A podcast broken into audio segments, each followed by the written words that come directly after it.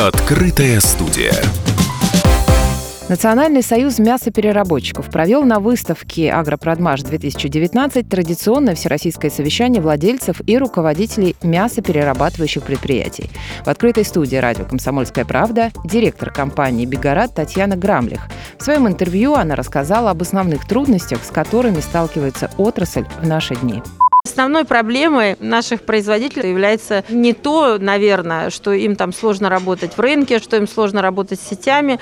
Сложность в том, что, в принципе, потребителей просто не всегда хватает денег, чтобы купить продукцию дорогую. У нас очень часто принято считать, что там, э, если мы сделали продукты там, из чистого мяса, из премиальной говядины или из чего, это, это, этот продукт полезный, а если продукт более дешевый, то значит он более низкого качества.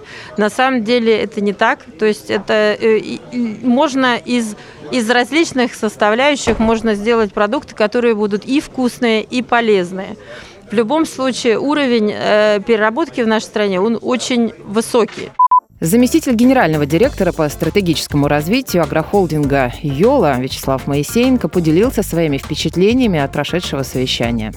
Это совещание уже не первое, я каждый год присутствую на подобных э, вещах. Сейчас в отрасли очень серьезная неопределенность. Никто не понимает, куда дальше приведет вот эта вот вся ситуация в связи с продолжающими санкциями, очень высокой волатильностью на рынке мясных продуктов и э, с очень большое ожидание связано с тем, что Китай может открыть свои границы для российского мяса. Это в корне изменит ситуацию, поэтому все и производители как мяса, так и мясопереработчики очень внимательно следят за развитием событий и пытаются предугадать все-таки, как будет развиваться ситуация в ближайшие 2-3 года.